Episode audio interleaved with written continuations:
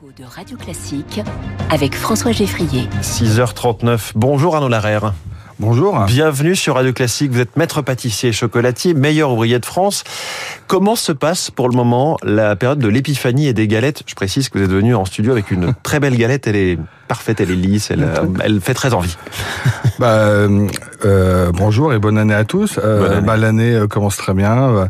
C'est vrai que c'est toujours un, un, moment de rencontre et, puis aussi de, de famille, de pouvoir être autour de l'épiphanie, de pouvoir déguster la classique en galette, mais on en fait aussi plusieurs sortes. Donc c'est un moment de, de gourmandise et de se retrouver autour de la famille. Chez vous, c'est la galette au citron que vous avez mis en, en vedette cette année? Oui, j'ai voulu mettre le citron en avant parce que on est en pleine dans la saison et euh, je trouvais que ça amenait aussi de la fraîcheur. Euh, donc euh, j'ai pris un citron bio que j'ai j'ai pressé, j'ai récupéré le jus et puis j'ai aussi zesté la crème d'amande et ça donne beaucoup de beaucoup de fraîcheur à la galette. C'est très intéressant. On est d'accord, il faut des amandes dans la galette, il faut de la frangipane. C'est obligatoire. c'est un débat. C'est non, bien sûr qu'il faut des amandes. C'est c'est je pense qu'il faut euh, défendre ces valeurs-là, au contraire. Après, ça n'empêche pas que dans notre métier, on peut s'amuser, on peut faire différentes choses, mais euh, voilà, faut pas, faut pas changer d'axe. Et donc là, pour l'instant, les clients sont là pour les galettes? Oui, ils sont là même euh, à chaque fois, faut les freiner parce qu'il y en a toujours qui veulent essayer d'avoir le 30, le 31 décembre, euh, une galette avant. Ah bah dans les supermarchés, on en trouve, euh, oui, enfin fin novembre. C'est un éternel débat, mais moi je pense que les traditions sont importantes. C'est c'est comme ça qu'on fait bien les choses et c'est bien aussi de créer l'attente. Donc on attend toujours début janvier pour lancer notre gamme de galettes. Et est-ce que Noël, qui vient de se terminer, la saison en tout cas de Noël, s'est bien passé? Est-ce que les gens avaient envie de se faire plaisir ou est-ce que c'était un peu contraint niveau budget? Euh, non, les gens ont eu envie de se faire plaisir. Euh, surtout, ce que j'ai ressenti, c'est que euh, en venant chez des artisans comme chez moi, ils voulaient surtout se faire plaisir et pas se tromper, euh, aller sur euh, des produits de, de qualité. Et les clients étaient au rendez-vous. Et les clients étaient au rendez-vous. Sur quoi ont-ils craqué côté pâtisserie, côté chocolat? Parce que vous êtes vraiment un expert de ces deux volets du métier. Euh, ben, ils aiment beaucoup euh, beaucoup les pralinés chez moi, donc c'est vrai qu'on a une gamme de pralinés euh, assez importante et euh, donc ça ça a très bien marché. Et euh, oui, en deuxième position, bien sûr le, le, chocolat parce que ça ça réconforte, ça fait du bien et ça fait aussi voyager les gens. Ouais. Est-ce que la pâtisserie française se porte bien? On a l'impression qu'on en parle beaucoup de plus en plus. Est-ce qu'il y a une émulation, un bouillonnement?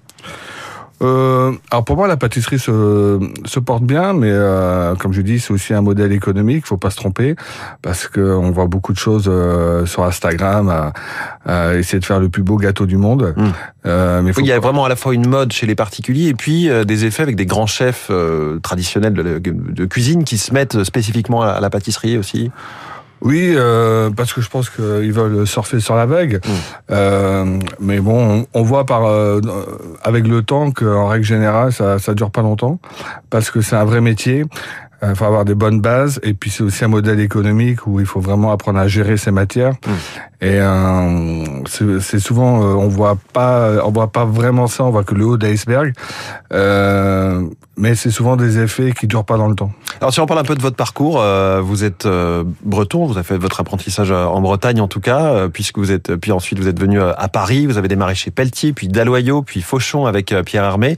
On connaît ces grandes maisons en tout cas côté client et côté réputation. Est-ce que de l'intérieur ce sont aussi de vraies grandes écoles de ces métiers-là? Ah mais complètement. C'est euh, au contraire, ça se perd ces écoles-là, mais c'est vrai que ça se perd. Vous pensez? Oui, ça se perd parce qu'aujourd'hui, euh, les grandes enseignes euh, sont dirigées par des par des financiers et on perd le on, on, perd de comment dire euh, d'apprendre pour perdre du temps pour en gagner. Mmh. C'est qu'aujourd'hui il faut euh, euh, la perfection, la refaire, perfection, refaire, le marketing, euh, mais on n'est plus dans l'apprentissage, on n'est plus dans le savoir-faire. Euh, chez Fauchon, on avait une gamme de petits fours, de, on faisait des de la confiserie, de la pâtisserie, mais on, on faisait tout. Mmh. Voilà, aujourd'hui ces maisons se sont un peu perdues et je trouve que c'est dommage parce qu'il y a vraiment c'est les, les belles enseignes qui faisaient des euh, où j'ai appris à faire. euh, moi, j'étais chef décorateur euh, chez Fauchon et j'ai fait des, des pièces pour des mariages, pour des soirées mondaines, des trucs que je me souviendrai toute ma vie. voilà, c'est comme c'est c'est c'est c'est important ces, ces maisons. C'était quoi C'est du, du sur-mesure, des décorations un peu fantaisistes oui, c'était pour les soirées showbiz. On a fait des, des pièces où il fallait un escabeau parce que des fois on montait à 3 mètres de haut et c'était toujours plus, plus, plus. Ouais. Mais c'est dans des endroits en plus magiques à Paris. Et aujourd'hui, voilà, c'est ça s'est un peu perdu. Racontez-nous un peu le concours des meilleurs ouvriers de France que vous avez passé en, en 2007. Qu'est-ce qui Ouais. fait d'abord qu'on veut le devenir et puis euh, comment on le prépare? C'est vous, je crois que c'est un an et demi de préparation hein, du concours. Oui, c'est à peu près. Oui, c'est un an et demi. C'est disons. Bah, souvent, ceux qui décrochent le concours, c'est euh, vraiment parce que c'est un rêve. Voilà. Moi, je suis arrivé chez Pelletier et on m'avait expliqué que euh, les meilleurs, c'était vraiment les meilleurs ouvriers de France. Ceux qui maîtrisaient, ils maîtrisaient vraiment l'ensemble du métier. Et moi, c'est un truc qui m'a toujours euh, euh, fait rêver. Je voulais vraiment apprendre toutes les méthodes, que ce soit en, en chocolat, en feuilletage, en petit four, en confiserie, en pâtisserie. Et euh, j'ai été dans ces maisons-là justement pour apprendre l'excellence. Mm. Et ensuite, j'ai décidé de passer le concours. Mais voilà, pendant un an et demi, c'est s'entraîner sur des choses qu'on fait pas forcément tous les jours. Parce que ce qu'on fait tous les jours, après, on, on les peaufine, on les affine. Mais il y a toujours des choses qu'on fait pas forcément euh, tous les jours. Et c'est Les desserts à l'assiette quand on est spécialiste plutôt des pâtisseries euh, en boutique. euh, Voilà, hmm. exactement. Quand on est en pâtisserie boutique, on fait pas forcément euh, dessert euh, de restauration, donc faut travailler là-dessus. Il faut travailler sur, des confiseries, euh, sur des pièces en chocolat, euh, pièces, pièces artistiques en sucre. Mm. Donc euh, le concours dure trois jours. Donc voilà. Donc après, faut et le sujet est fait pour que ça dure un peu trois jours et demi. Vous voyez, c'est un peu fait exprès. C'est ça, bah, c'est un Donc concours. en même temps, euh, faut être créatif et, et avoir ce, cette rentabilité dans le temps. Aujourd'hui, vous avez quatre boutiques, euh, trois à Paris, une petite dernière à Agnières-sur-Seine. C'est quoi un petit peu ce qui vous définit Euh, Comment vous créez vos pâtisseries? Qu'est-ce que les gens viennent chercher chez vous?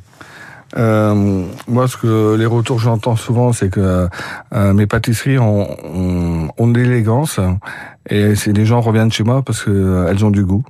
Oui, ça Voilà. c'est quand même le- indispensable. Ouais, ouais, mais c'est voilà, il y a goût et goût et euh, moi, ce que j'essaie de transmettre à travers le goût, c'est aussi le euh, la petite émotion, vous savez le Mm. Le petit euh, le petit truc qui fait qu'on a envie d'y retourner. Voilà, que ce soit dans mes pâtisseries, mais aussi dans mes bonbons chocolat.